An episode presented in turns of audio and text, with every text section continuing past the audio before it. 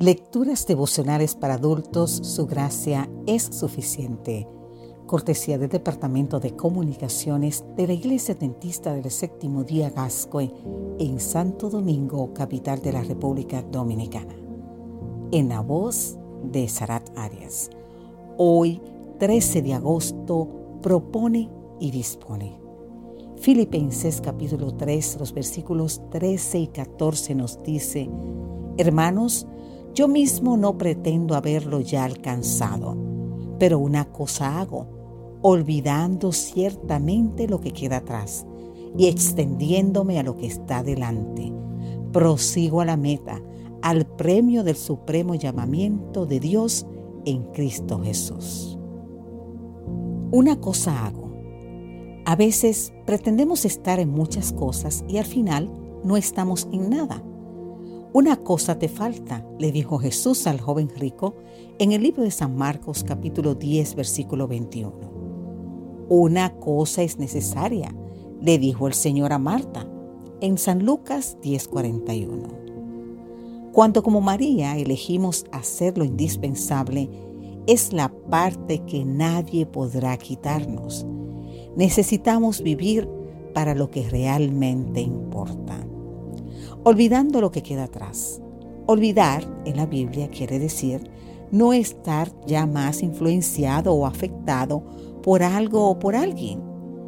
Cuando Dios promete que nunca más se acordará de nuestros pecados y transgresiones, no significa que tiene mala memoria. Lo que dice es que no tomará en cuenta nuestros pecados y que no van a afectar la relación con Él. Escuche esto. No podemos borrar el hecho histórico, pero sí su significado.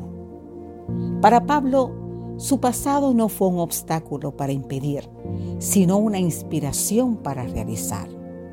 Algunos corren mirando hacia atrás y por eso tropiezan.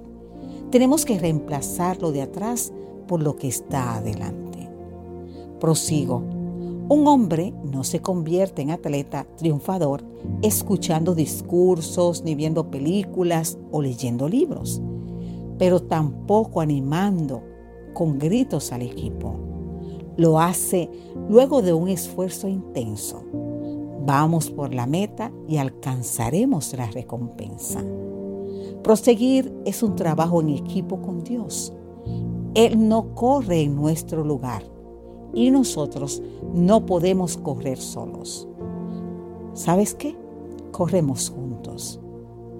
Cuando Napoleón planeaba invadir Rusia, llamó al embajador para decirle que si ofrecían resistencia serían totalmente destruidos. Con serenidad, el embajador respondió, el hombre propone, pero Dios dispone. Entonces Napoleón agregó, dígale a su emperador que yo soy el que propone y el que dispone. Poco después, los hechos desvirtuaron la pretensión napoleónica.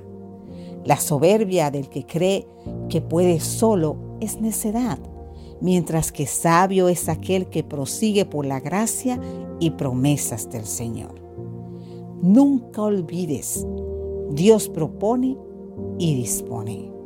Permitamos que los grandes propósitos que indujeron a Pablo a proseguir rumbo a la meta frente a los problemas y dificultades, los induzcan a ustedes, querido amigo y amiga, también a consagrarse plenamente al servicio de Dios.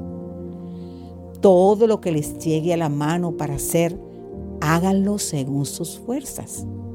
Sea esta la oración cotidiana de uno de nosotros. Señor, ayúdame, ayúdame a hacer todo lo mejor posible. Enséñame a hacer mejor mi tarea.